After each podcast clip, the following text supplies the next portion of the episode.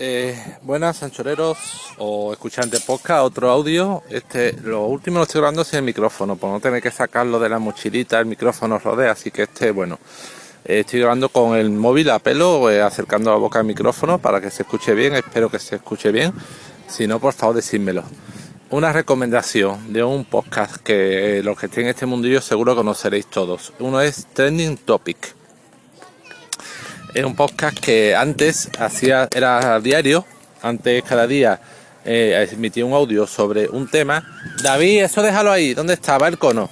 Que no es tuyo, ¿dónde estaba? Emitía cada día un audio sobre un tema concreto con unos ciertos colaboradores que se iban rotando, eran episodios cortitos de 5 minutos o un poco más y se iban turnando. Está bien, lo que pasa es que cambiaron la temática porque... Mm, era un poco cansino para los colaboradores tener que sacar cada día sí o sí un tema cuando a veces los trending topics de ese día pues no les interesaban mucho, no les gustaban o no les apetecían, así que cambiaron a un formato semanal donde desglosan en el, episodio semanal de sobre una hora creo desgranan tres o cuatro temas distintos. Y me ha encantado porque uno de los temas que comentaron en, en, el último episodio era sobre el tema de las hipotecas en España, del pago del impuesto de actos jurídicos documentados.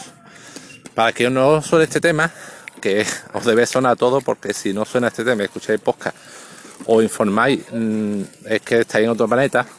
El Supremo eh, sacó hace poco una sentencia donde dictaminaba que cuando suscribe una hipoteca, el impuesto de actos jurídicos documentados lo paga el usuario normalmente, es un buen pico, una buena pasta.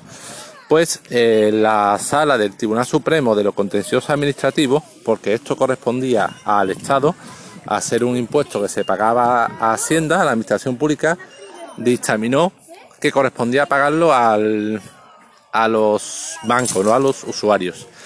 Pues esto daba pie a como los pagos que tú haces a Hacienda tienes hasta cinco años para reclamarlos en caso de que fueran improcedentes, pues esto podía dar lugar a una cascada de demandas judiciales y a que la banca tuviese que pagar retroactivamente una pasta gansa en dicho impuesto. Era, se habló de varios miles de millones de euros, en fin, una pasta.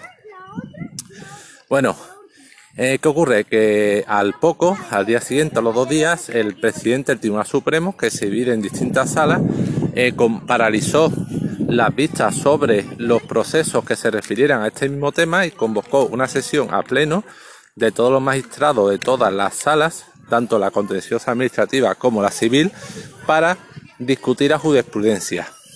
¿Por qué? Y ahora porque digo me ha encantado este podcast de trending, porque en dicho episodio dedicado a esto explicaron, se ve que quien hizo el episodio, el tramo del episodio era una persona que hablaba y entendida, comentaba que como hasta ahora la sala que se encargaba de estos temas era civil, que era la sala civil, había dictado sentencia en un sentido y el sentido era que, esto correspondía a pagar a los a los usuarios ese impuesto y que como una sala distinta a la de lo contencioso se había pronunciado en sentido contrario, que era normal que al haber dos salas que habían emitido sentencias contradictorias, era normal que el presidente del Tribunal Supremo eh, convocara a todos los magistrados de todas las salas para unificar eh, doctrinas, para reunirse todos los magistrados y decidir eh, las futuras sentencias si serían en un sentido o en otro. Esto, eh, David, déjalo que haga, está ahí. Esto el magistrado explicaba que era normal, que es normal que cuando una sala se pronuncia en un sentido y otra sala en otro, se reúnan. Y eh, que, a lo mejor lo normal no era haberlo hecho con tanta premura, con tanta urgencia, o haber paralizado, pero que era una cosa que había ocurrido en otros ámbitos, en otras, y que podría volver a ocurrir, que no era una cosa extraordinaria. Ahora, ¿qué ocurre? Que en, si tenéis Facebook o en todos los medios, sobre todo los de llama de izquierda, ya dieron la noticia como diciendo, oh, los malvados bancos han paralizado la sentencia que les perjudicaba y han paralizado cualquier otra sentencia. El Poder Judicial no es independiente, estamos vendidos a los bancos, los bancos los controlan, los bancos... Y no. En primer lugar, que la sentencia que ya se ha emitido no se ha, no se ha anulado, esa sentencia sigue siendo firme y es imposible recurrirla. Lo que se han paralizado es otra sentencia referida al mismo tema para centrar doctrina. Y no es, y es por esto algo que es normal que se haga así. David. Y qué digo, porque es que además he escuchado otro podcast antes de este que era eh, Economía Directa de Colectivo Burbuja, que hablaban de este, de este tema y ya han comenzado diciendo, oh, los malvados bancos han paralizado la judicial, ya el poder judicial no independiente. Sí, gordito, un segundito, ahora sigo. Bueno, sigo. Y el podcast este, este mismo podcast es el que, que muy mm, de digamos tendencia izquierdista, ha hecho muchos episodios hablando de. Eso uno un polémico sobre coche autónomo y vehículo eléctrico. Y una de las cosas en que se apoyaban, y que he escuchado yo en muchos episodios, era decir que Tesla estaba en números rojos, que Tesla estaba produciendo menos coches de los que en verdad anunciaba, que tenía unas cuentas fatal, que no iba a durar.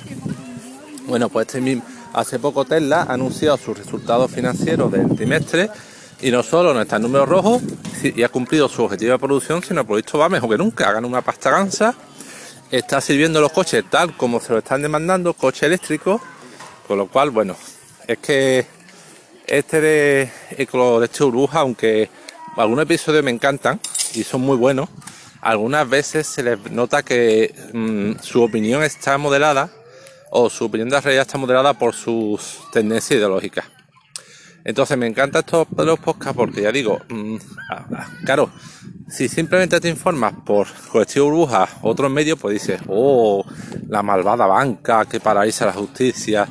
Pero si escuchas un podcast como el de Trending Topic de una persona que se ve que es abogada o se mueve en el mundo jurista y entiende, pues dices, pues bueno, no es que los bancos sean tan malos ni que a justicia independiente, es que había jurisprudencia hasta este momento contradictoria y el presidente de la Sala Supremo ha convocado una reunión para sentar jurisprudencia y decidir eh, qué rumbo tomarán todas las sentencias futuras que no están.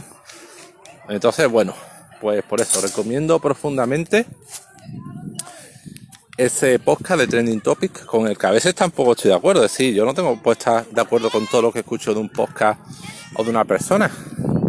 Pero pues veo que los colaboradores tienen muchas veces opiniones fundadas que te aportan otro de vista, punto de vista y que resultan muy interesantes.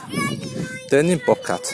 Pues nada, hay que dar recomendación que lleva tiempo su publicar y en nada he hecho tres audios. Venga, hasta luego, anchoreros.